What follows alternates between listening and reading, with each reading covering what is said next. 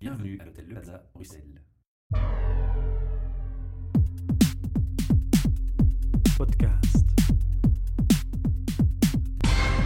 Bienvenue pour un nouvel épisode HR Meetup, votre podcast sur les ressources humaines. Un projet sponsorisé par le Plaza Hotel Bruxelles où nous nous trouvons comme chaque mois, Transforma Bruxelles, espace de coworking et innovation center, et de Podcast Factory. J'ai la joie de retrouver devant moi Anne Vervier. Bonjour. Alors Anne, on a été en contact euh, grâce à Patrick Namotte et il m'a parlé de toi pour la rédaction Claire et il y a un lien avec les RH, mais on va pas trop en dire parce que j'ai un rituel, tu le sais, je t'ai prévenu. Je demande toujours à mes invités de ton rêve d'adolescente à ce jour, qu'est-ce qui s'est passé et es-tu aligné avec ce rêve? C'est vrai que c'est un, chemin qui est euh, plein de courbes, mais finalement qui a une certaine cohérence. Donc euh, depuis toute petite, en fait, euh, j'adore lire. La littérature est très vite devenue ma passion. Raison pour laquelle j'ai fait des études de philologie romane pour être professeur de français, mais, et surtout de littérature, certainement pas de grammaire. Et puis voilà, comme romaniste, j'ai élargi mes connaissances littéraires. J'ai approfondi notamment la poésie. Moi-même, j'écrivais des poèmes. Enfin bon, j'étais en plein là-dedans. Et puis en fait, donc en plein dans l'écriture littéraire, un, un, tout petit peu et sans prétention dans la pratique, et beaucoup, beaucoup, beaucoup dans la lecture, à la fin de mes études, en fait, j'ai été confrontée aux premiers écrits administratifs. Bêtement pour euh, poser ma candidature euh, pour tel poste, ou pour, euh, avant ça, pour obtenir une bourse, pour, mmh. je sais pas moi, pour louer un code, que sais-je, ce genre de courrier administratif. Et là, tout à coup, j'ai complètement coincé. Et je me suis trouvée complètement perdue en voyant les courriers administratifs habituels, avec toutes ces formules, je vous serai gré, la dite lettre, j'ai l'honneur de, etc. La lourdeur et le jargon. Voilà, tout le jargon, toute cette formule lourde que je trouvais euh, rébarbative, euh, euh, difficile, et que bon, la, la romaniste amoureuse des lettres ne se retrouvait pas du tout dans ce style-là. Heureusement, pour être très pratique, j'ai euh, un père physicien qui a lui-même été élevé par euh, mon grand-père qui était euh, latiniste, qui lui maîtrisait ces écrits-là, qui m'a aidé, soit. Et après, après avoir travaillé par les hasards de la vie pendant une quinzaine d'années comme professeur de, ce qu'on appelle FLE, donc français langue étrangère, je me suis retrouvée dans cette situation il y a un peu plus de 20 ans où on, on a demandé à un groupe de profs dont je faisais partie qui est-ce qui veut développer un cours d'initiation à la rédaction administrative pour des nouveaux fonctionnaires européens qui arrivent dans les institutions européennes, des nouveaux fonctionnaires non francophones? Alors je me dis, oulala, c'est a priori pas du tout sexy, mais on va relever le gant.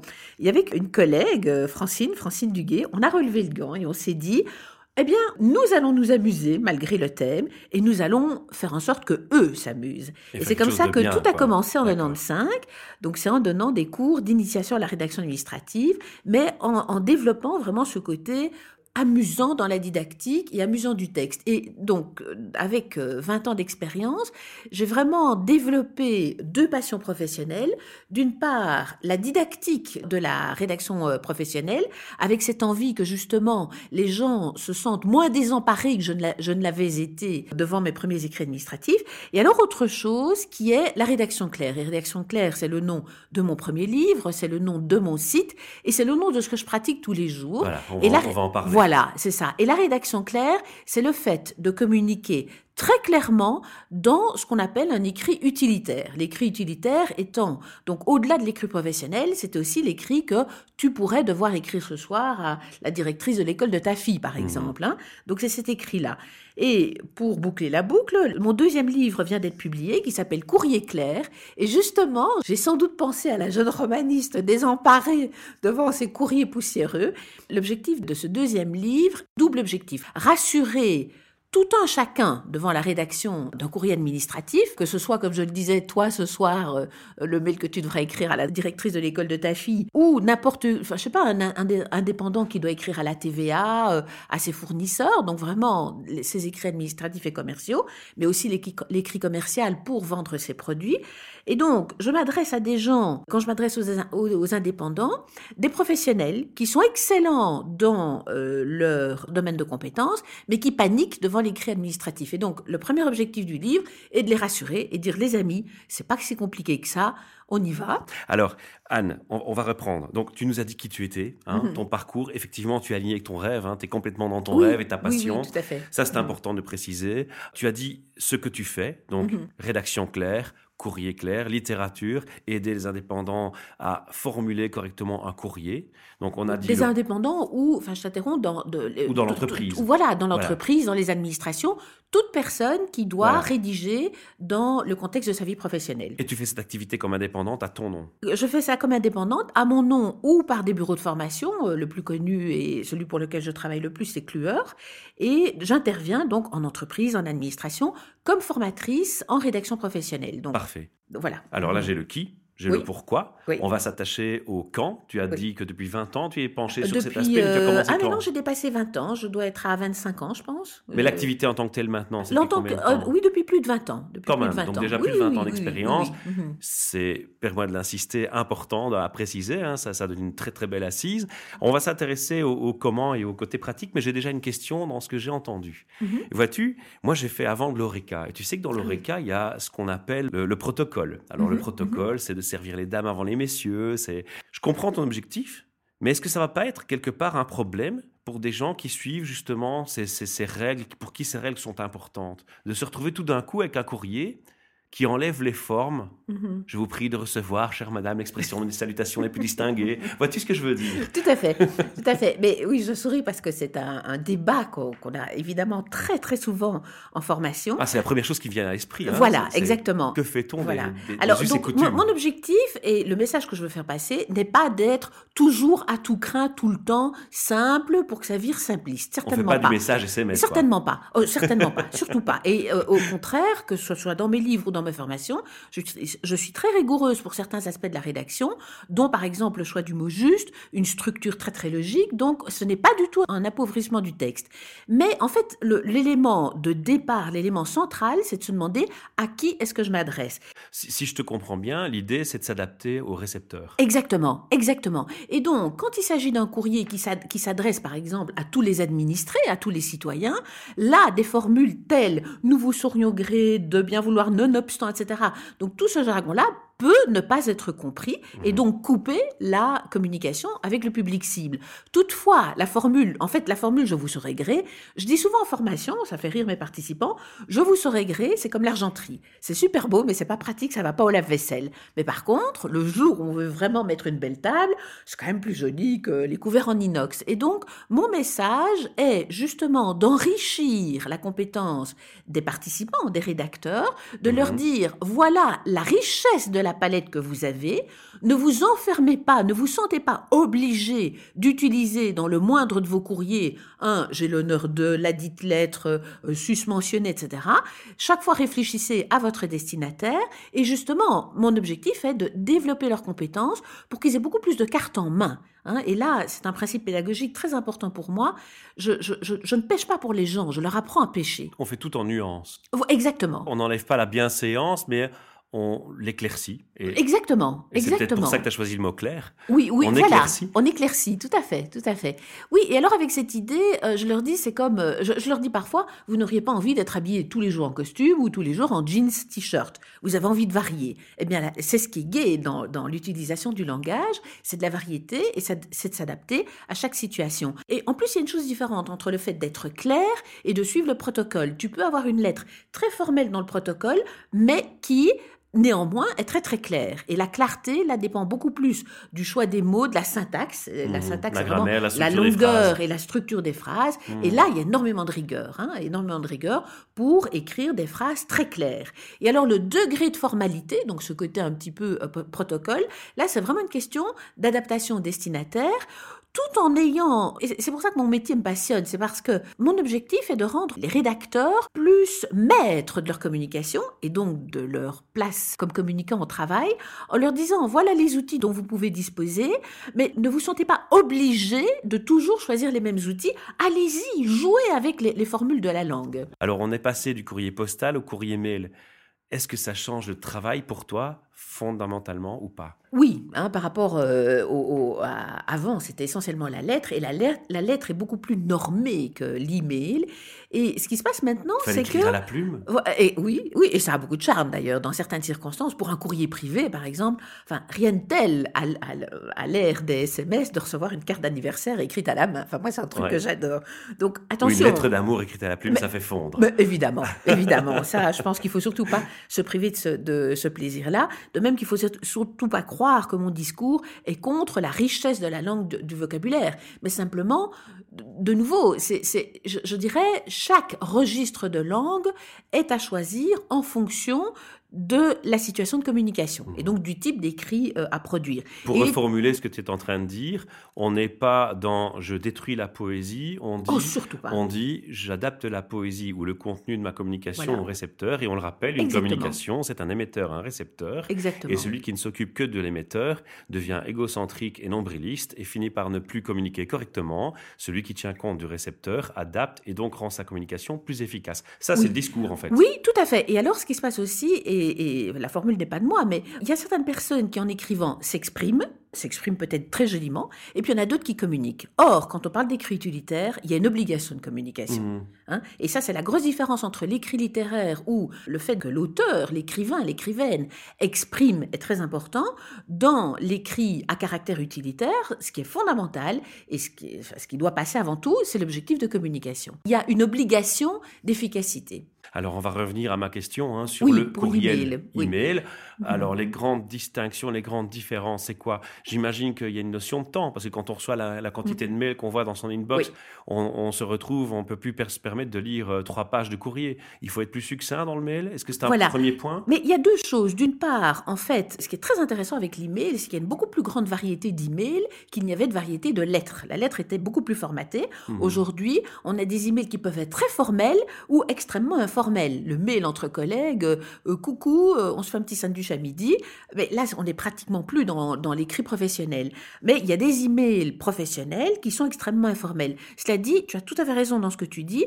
Comme on reçoit, l'email est très facile, mais le piège, c'est qu'on arrive à des montagnes d'emails, mmh. exactement, et c'est un phénomène qui est décrit comme étant l'infobésité. Donc l'importance, justement, avec les emails, étant donné le nombre d'emails, il faut, il y a cette obligation encore plus grande d'efficacité d'aller beaucoup plus droit au but, d'être concis et dans les formules justement de je, dis parfois aux participants écoutez au nom de l'efficacité euh, sacrifiez parfois l'élégance au profit de l'efficacité parce que votre très belle phrase sur laquelle vous allez suer votre lecteur il la verra même pas lui ce qu'il mmh. veut savoir très rapidement c'est qu'est-ce qu'on me veut qu'est-ce que je dois faire alors on va pas dévoiler tous tes trucs et astuces au micro parce qu'on va inviter les gens à acheter le livre dans lequel tu exprimes tout ça très bien et où tu partages ta passion avec beaucoup d'énergie, autant dans le livre que maintenant au micro. Par contre, ce qu'on va faire, c'est on va faire un lien avec le, public qui nous écoute aujourd'hui. C'est le public que tu côtoies pour faire tes formations et pour euh, produire ton partage de, connaissances, pour proposer tes services.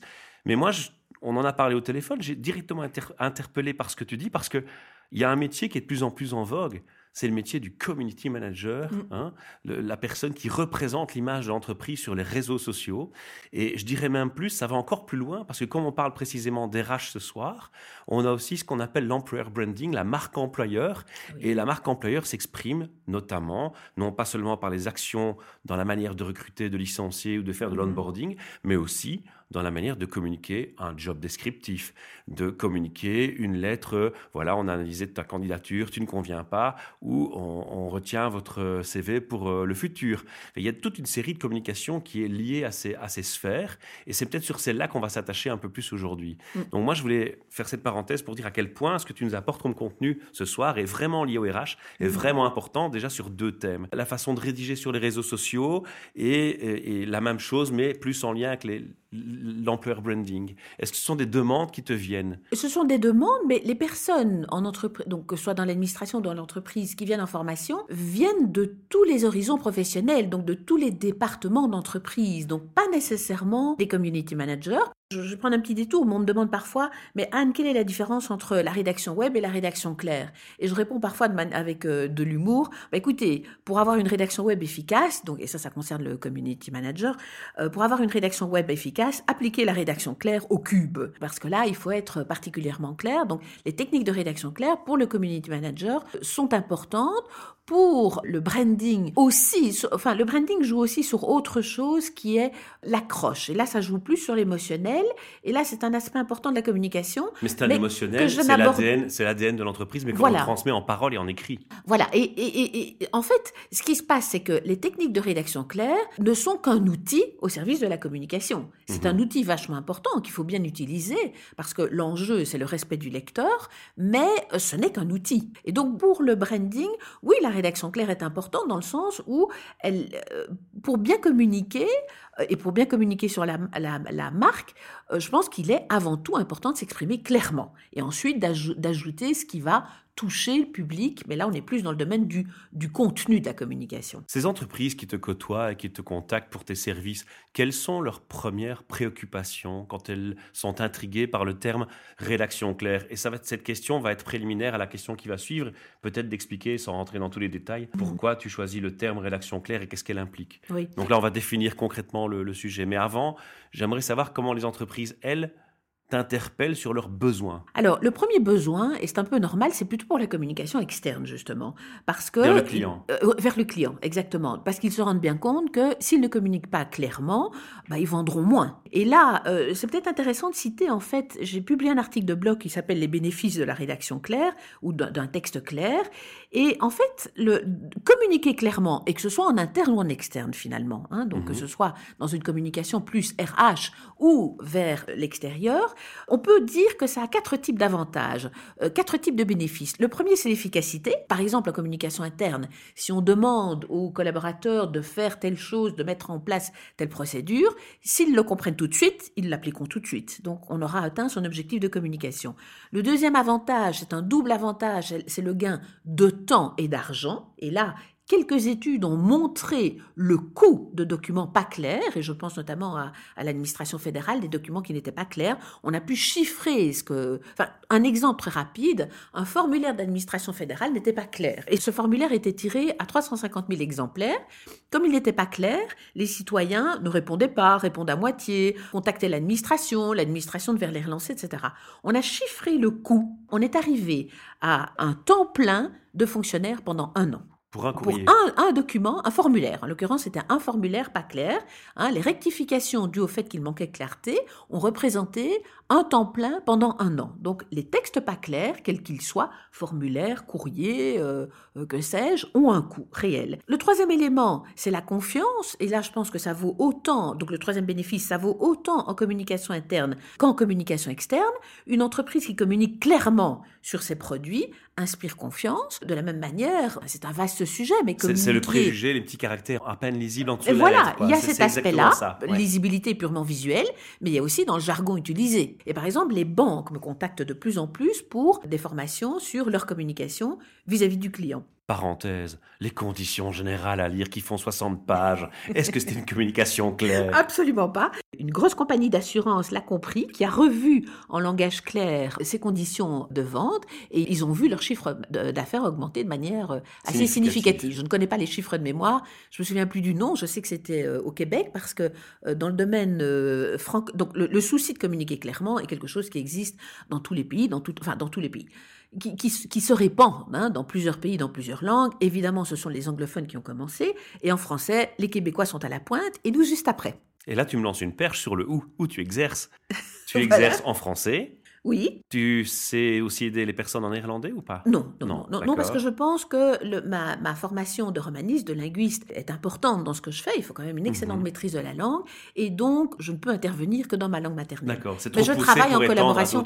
Voilà. Et les confrères et consoeurs avec lesquels je travaille, dans mon domaine, ne travaillent que dans leur langue maternelle. Donc en anglais des anglophones, en néerlandais des néerlandophones. Mais c'est important parce qu'on est en Belgique, on est à Bruxelles, les entreprises sont bilingues, ils ont un public de deux langues. Si on est intéressé par ton service et qu'on se dit c'est qu'en français je suis bloqué, ben non, on n'est pas bloqué parce ah qu'en fait non, tu as, tout. tu Non, as non. des collègues qui peuvent t'assister pour le néerlandais et Voilà, l'anglais. voilà. Et d'ailleurs, Rédaction Claire, mon premier livre qui a été publié en 2011, a été traduit en néerlandais par euh, Grete de Baats, qui est ma consoeur avec Voilà. laquelle je travaille beaucoup, et ça s'appelle Helderskreven.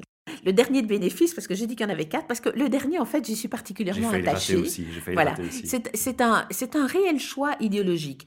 Je pense que le public cible d'un document a le droit de recevoir un texte qui soit clair pour lui. Et adapté pour lui. Mhm. Oui, qui soit clair pour lui. Mhm. Donc si c'est un texte pour... Euh, je, travaille aussi avec les juristes de droit quotidien sur le langage juridique clair, hein, et avec eux, on estime que le justiciable, donc ça veut dire monsieur et madame tout le monde, a le droit de recevoir un document, même si ce document est à caractère juridique, mais dans la mesure où ce document lui est adressé, a le droit de recevoir un document qui soit clair pour lui. Mhm. Mais donc ce soit-là, je pense que tu imagines toutes les implications que ça a. Ça, c'est vraiment la prise en compte du lecteur totale. Mais le la domaine, communication. Le domaine juridique est un très bon exemple. Moi, ah j'ai déjà reçu des courriers juridiques. Ce sont des jargons, des formulations où tu te demandes, tu dois vraiment faire l'analyse grammaticale pour comprendre en fait le, le contenu derrière. Et même comme ça, tu n'es pas encore sûr de réussir. Mais moi, je trouve que du point de vue humain, des documents comme ça qui ne sont pas clairs pour leur public cible, c'est un scandale.